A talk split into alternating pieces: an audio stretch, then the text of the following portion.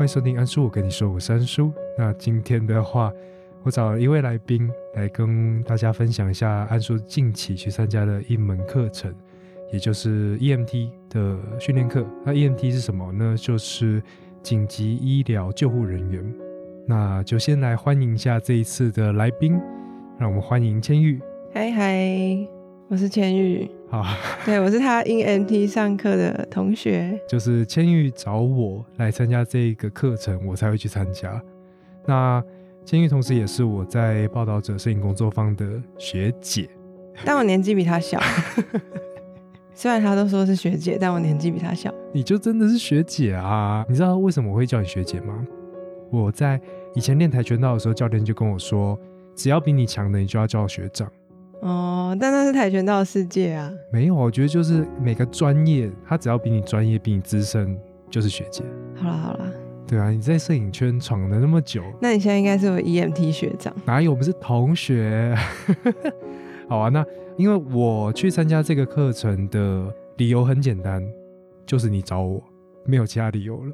所以你去上课之前完全没有搜寻一下这是什么东西，你就去了吗？有，我知道它是急救，但是也没有去查。比如说，我们后来才知道，原来还有很多协会都在开这堂课。然后我以为就只有这一个协会，所以要上 EMT，当然就找他。殊不知，好像现场没有其他。其实很多医院或者是很多单位，大家可以去那个卫福部的网站上面可以查到 EMT 的课程在哪里有开放。那所以当时为什么会找这个？因为这个大家都说超难、超累。超级严对我就是因为不小心就报名了，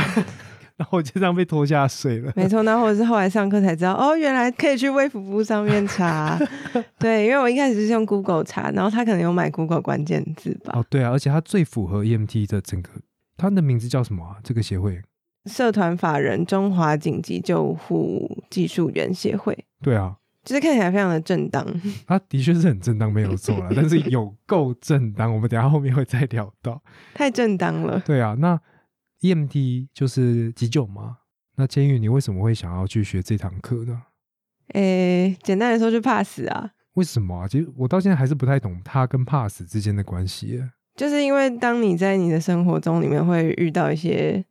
虽然我没有真的遇过什么濒临危机的事情，但就是。偶尔会发现自己好像其实处在一个比较危险的工作场域里，嗯，像是就是我的工作是摄影师，然后蛮常就是会有一些需要去户外拍摄的活动，嗯嗯嗯，对，不管是活动或者是为了一些景，比如说会上山去爬。其实印象比较深刻的是有一次上山去爬山拍片的时候，就那时候我就带我跟助理，然后其他一群人，嗯，然后。我不确定一行人里面到底有没有这个角色，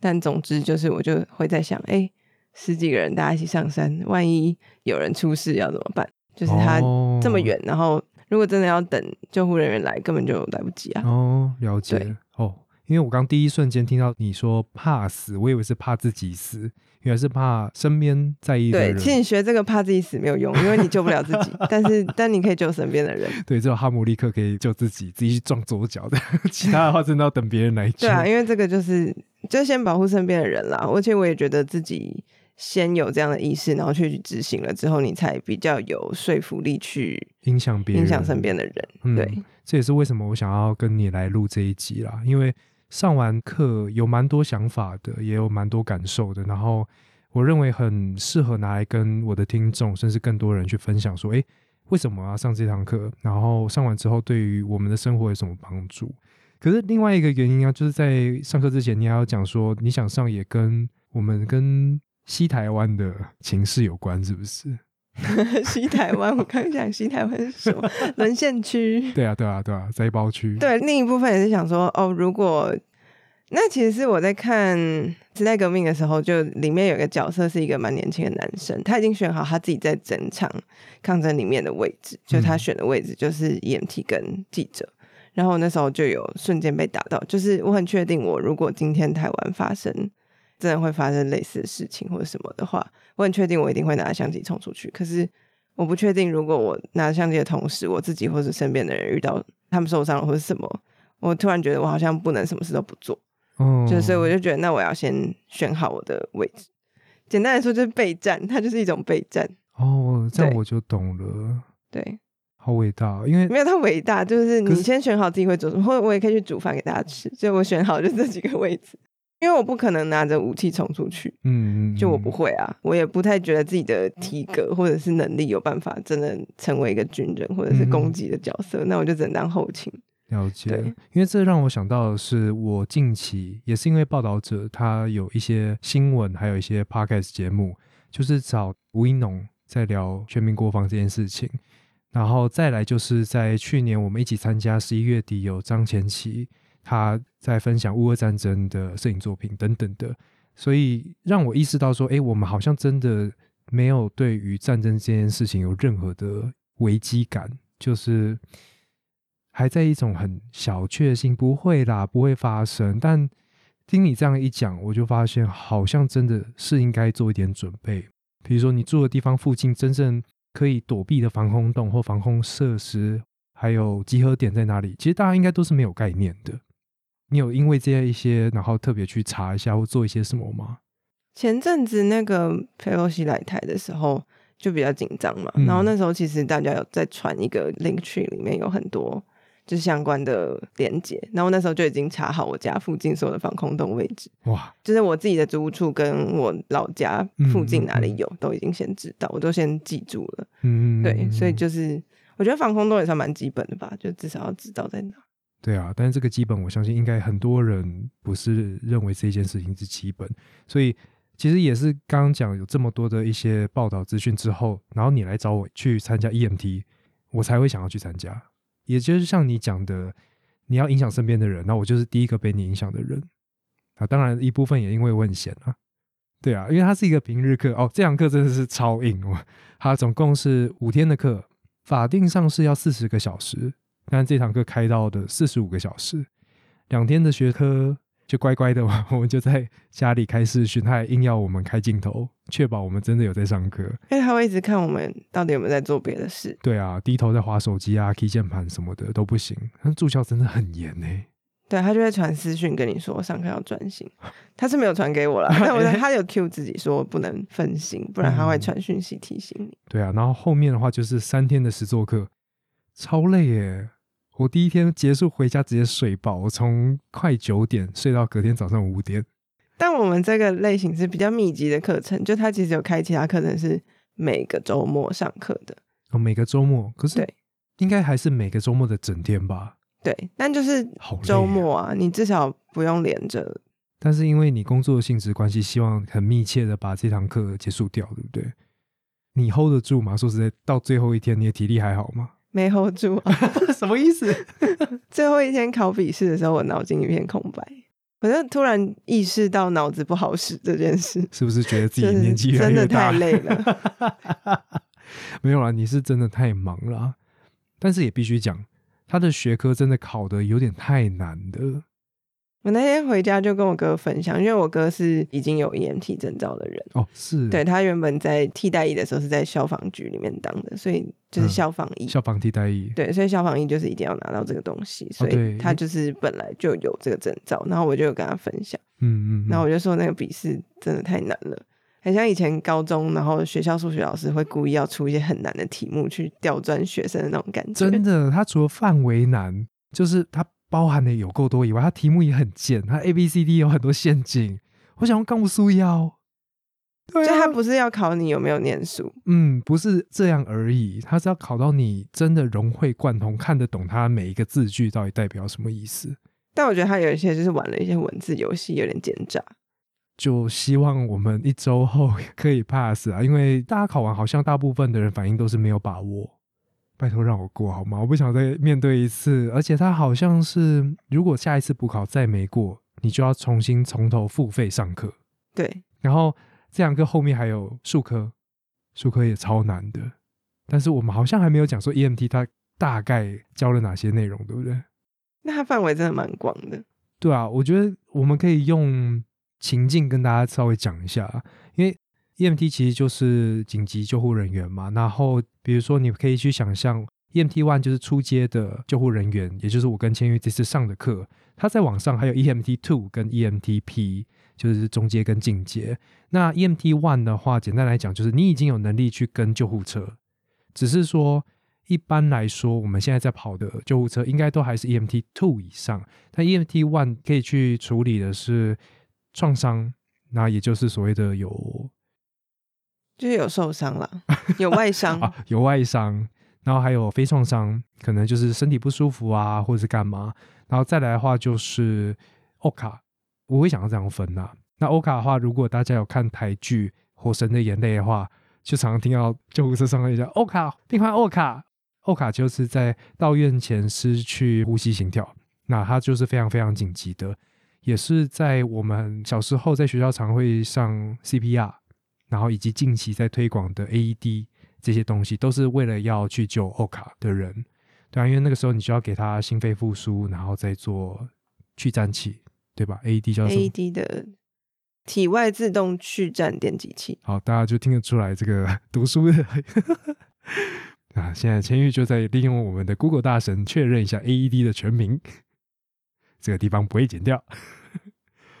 那简单来讲的话，就是这三个情境，我们都要有办法处理，处理到更进阶的救护人员到现场来进行接手，就是这么硬的课程。那术科在考的内容呢？来，直接嗯，帮我刚刚只是组合错误，它全名叫做自动体外心脏去颤器。嗯，很有趣耶。我觉得 AED 就很有趣，因为以前我以为 AED 是要把心脏电到会跳，就跟医院一样，但是结果他其实是要把你的心脏电到不会跳，然后再用 CPR 的方式把它压到会跳，很有趣耶。就没有上这堂课，我是不知道的啦。就因为有两种心率是不正常的心率跳动，所以如果你要把这个不正常的心率跳动弄回正常，你就要先让它不会跳，就是再把它弄回正常。归零这样子。哦，可是我还是要讲，我觉得在接触 CPR 这一点，我很有感觉，因为以前国中、高中还有我们替代役的新训，都还是有教 CPR。那我在面对每次安妮躺在地上的时候，我其实是很想哭的，因为我就把那个人直接去换成，也许我身边的家人或者是身边的朋友，那我就很难去想象说，如果现在这个人真的躺在那边的话，然后我再压，那个感觉是很，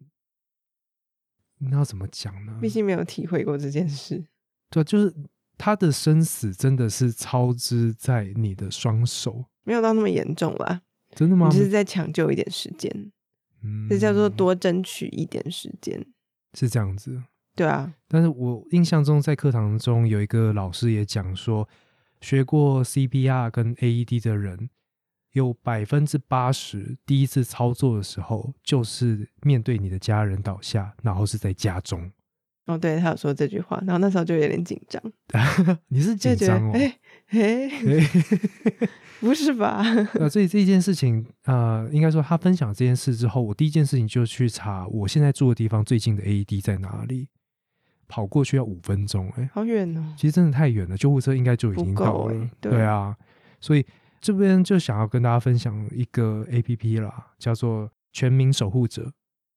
这个 A P P 它有几个功能，第一个功能就是告诉你附近哪里有 A E D，然后第二个功能就是当台北市，因为它现在还是以台北市为主，那台北市只要有呃你的附近有人 O 卡的话，有人昏倒的话，你有下载这个 APP，并且把通知设定为全开，就是 always 开启的话，它可能会跳出讯息跟你讲说，你附近有人 O 卡，你离 AED 很近，你要不要去拿那个 AED 救那个人？就是让非现场第一线遇到倒下的人，可以直接把 AD 提供到现场去。我我讲的好绕口、哦，总之就是你不是看到那个人倒下，但是你可以比现场人更早将 AD 带到现场去救人。我觉得这件事情还蛮值得宣传的，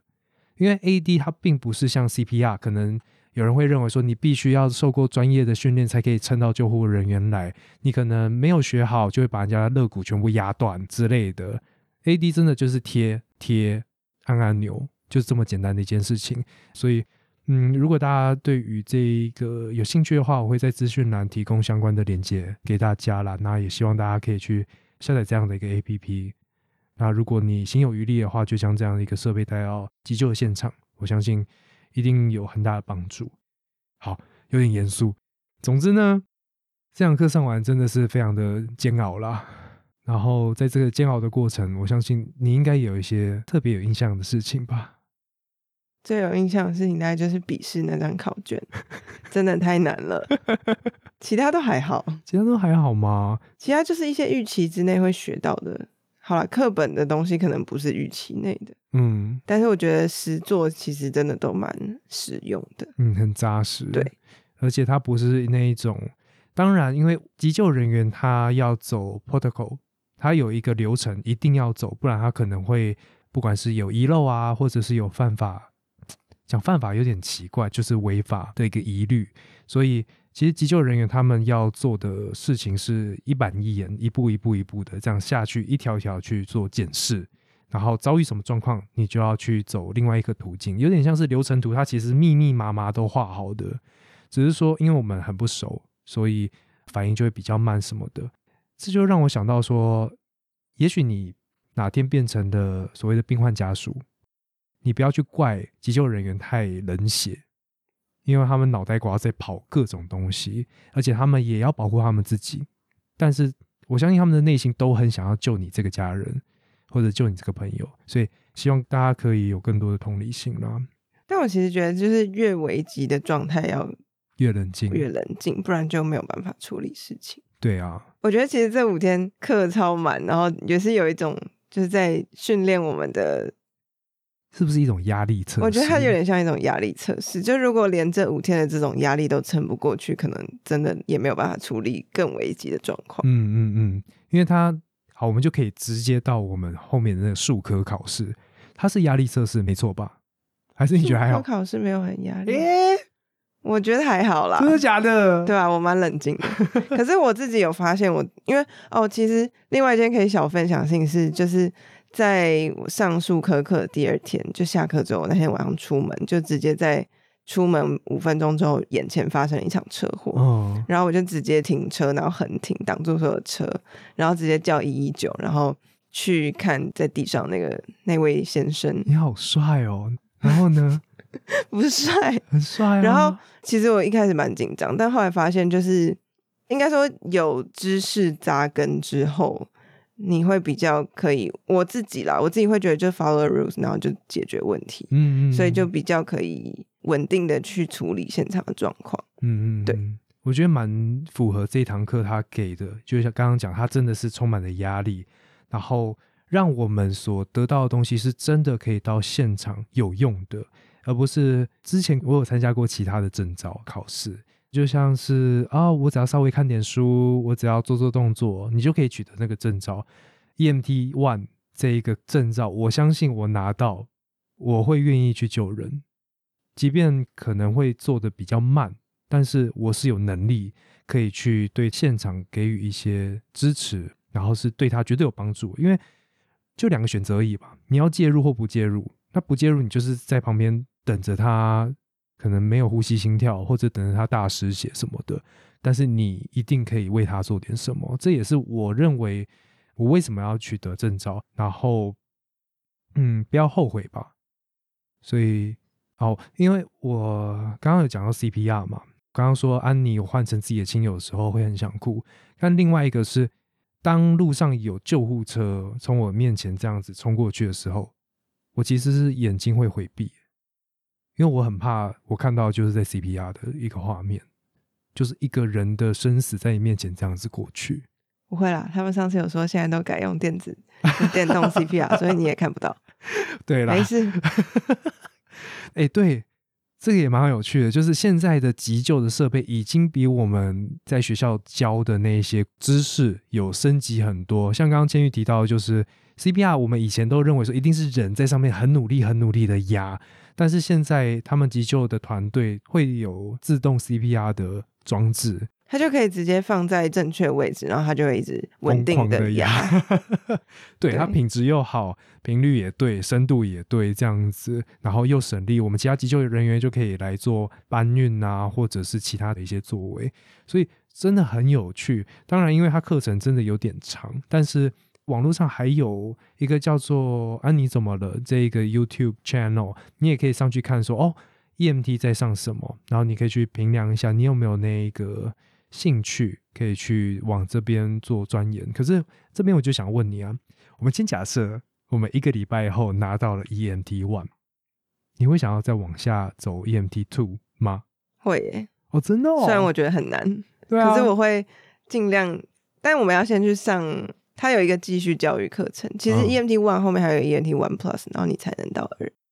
但 One Plus 就是八个小时，好像哦，没有很久。对，复训只是因为这一次上完，就是教官们上课是不是一直想要有这个推力？他就会说，如果你拿到 EMT Two，你就可以再做什么什么。啊，对，然后就会让你一直觉得好就是不够，所以我要学更多，我才能处理更多状况。了解。对，哎，可是我跟你观点不一样哎，因为如果我没有跑救护车，我认为我 EMT one 就够了，因为 EMT two 多的一些药剂的注射这些行为，EMT two 才是合法的嘛。那如果我不是跟救护车的话，我身上应该也不会有那些药，所以对我而言，反而我认为我目前 EMT one 就好了，因为我学的目的是我要在我身边的朋友欧卡的时候，我有办法去救他。这是我学习目前认为我的位置是这样子啦。但如果你换成一个备战的准备，它就会是另外一回事。是啦，但是我也觉得我在如果真的是要打起来的时候，我应该不是后勤，所以各对，因为我是各后勤对，各司其职，也是。对啊。然后在课程我还有另外一个大量伤病患的评估嗯，那一堂课，以及他们在讲述他们曾经参与过的几次大量伤病患的救援经验。比如说，可能近期大家比较有印象的就是八仙城堡，然后那个讲师就在讲，他们到了现场的时候，救护车门一打开，所有人都冲过来，然后他做的第一件事是把门再关起来。对，然后以前就会说不对啊，你救护人员就是要看到谁就要马上救啊，要干嘛的，但是从来没有以救护人员的角度去看这件事情，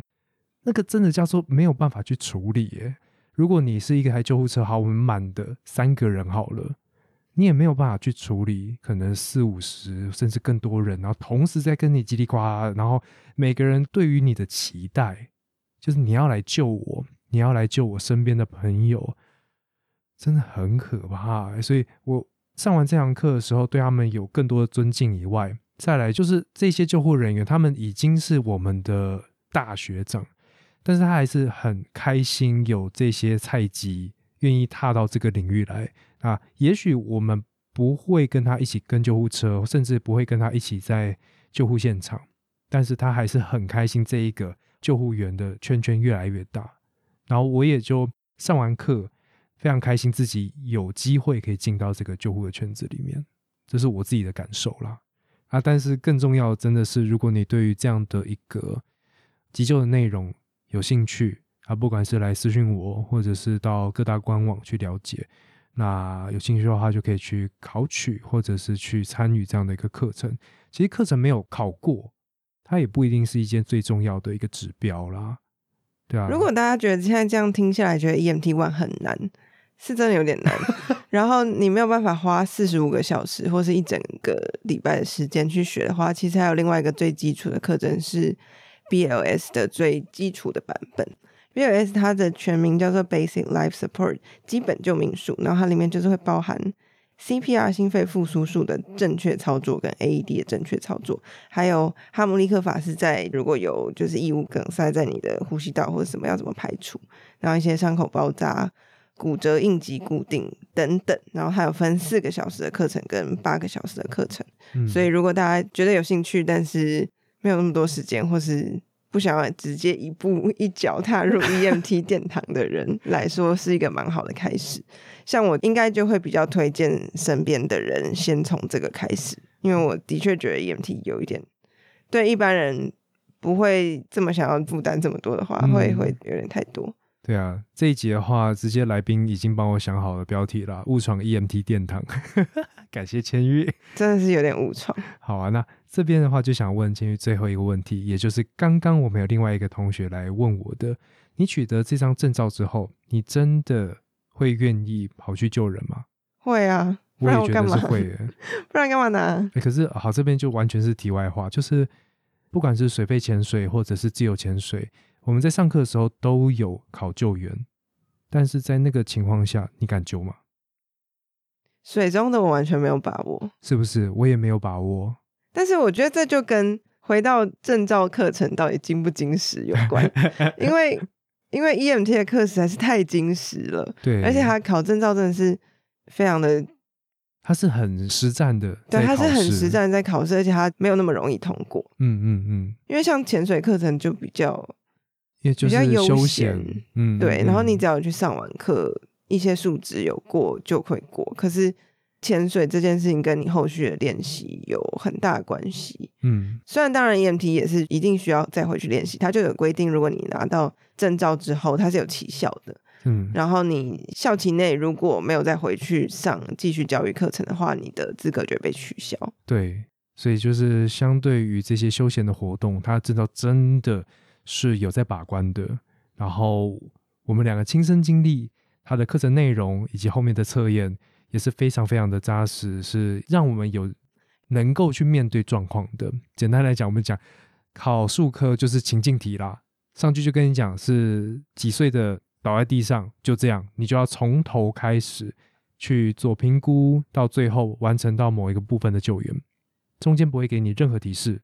所以这真的就是有点像是，假设我跟你就是出勤的救护车，我们看到他，我就是要去判断，而不是要在旁边等教官、等医护人员跟你讲说要做什么。简单来讲就是这样，你就变成一个很独立的救护人员。嗯就是看到状况的时候，脑中有一个 SOP 处理了。嗯，我们对啊，这几堂课最终目的好像就是要把这些 SOP 灌到我们脑袋瓜里面，让我们的身体有直接的反应。对，而且我觉得我们就是因为我们一直不断的在重复练习一样的动作，比如说车祸什么的，就很有可能会伤到脊椎或者颈椎嘛。然后它里面有很多神经，所以很重要。嗯，然后就是我们会不断的练习各种，它叫颈椎限制术。对对，但它白话文就是让你的颈椎在移动过程中不要动到，所以不会造成二次伤害的一个嗯嗯嗯固定法。对，但是它就是一个其实不太好做的姿势，嗯就蛮累的。然后我们就一直练习这个东西，或是比如说 CPR 的速度，嗯他一开始会放一个节拍器给我们练习，对但是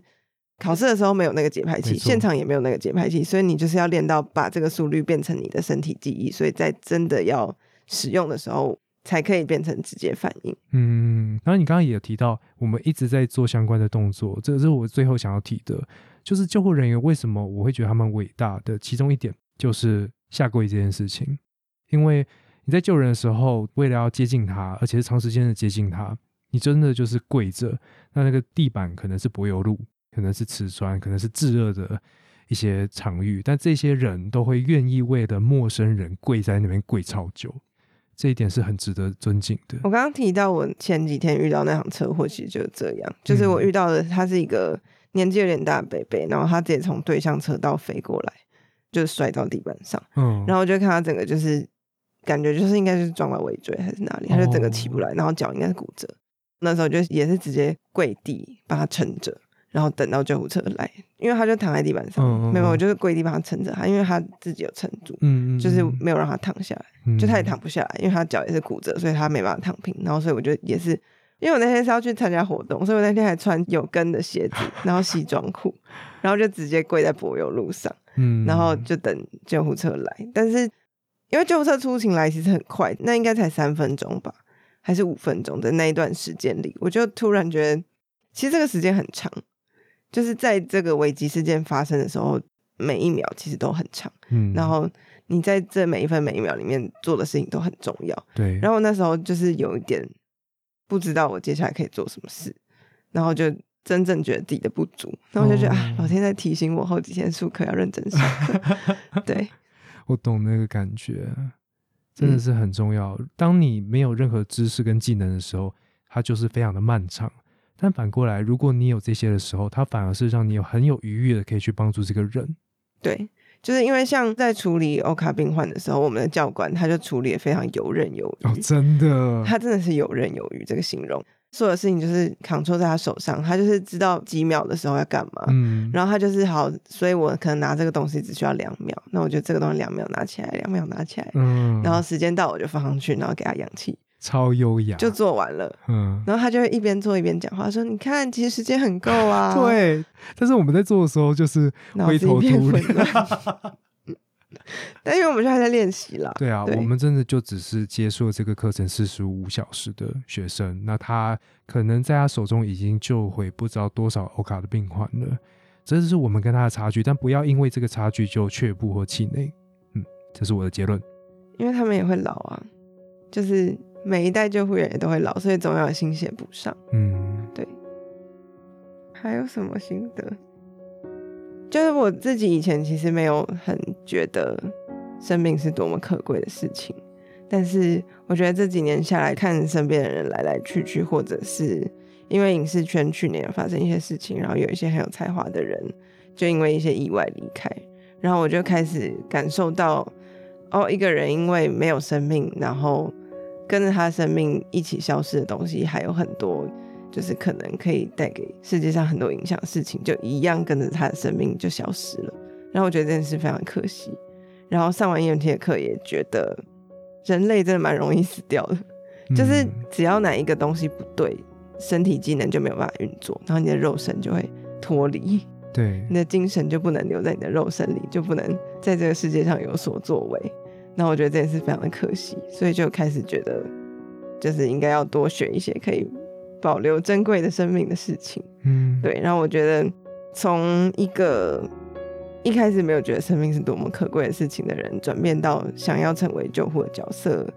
这件事在我身上，我自己觉得是在上课期间才发现的事，嗯，对。但是它就是是一个长时间累积，就是这件事不是因为去上了这个课或什么才突然有这个感觉，就是发现了这件事之后，感受到这件事之后，就开始。做了这个决定，就觉得蛮有趣。嗯，对。那我相信你也很开心，你全程参与完这堂课。对，虽然很硬，但是就是蛮感谢自己有上完的。嗯，对。好，这边我会想办法剪进去，或者没有啦，也没有很重要，我是在跟你分享。不会不会不会，我觉得这一段很 讲很奇怪，但我觉得很美。对对对对，因为它跟你的经历很有关系。这段讲的轻描淡写，但是。那些东西都是很血淋淋的在你的面前发生的事情。好，那就希望这一集的分享可以引起大家一些兴趣，或者是让大家有一些该注意的事情可以去了解一下。那今天就非常开心可以找千玉来这边录这个音啦，因为我刚才从尾牙的 现场回来，不知道大家有没有感受到安叔的声音有点沙哑，因为刚刚都一直在唱歌，呵呵。那这一集的节目就先到这边好了。千玉的话，之后还会再找时间请他来跟大家分享一下有关摄影相关的事情。那就到这边喽，大家拜拜，拜拜。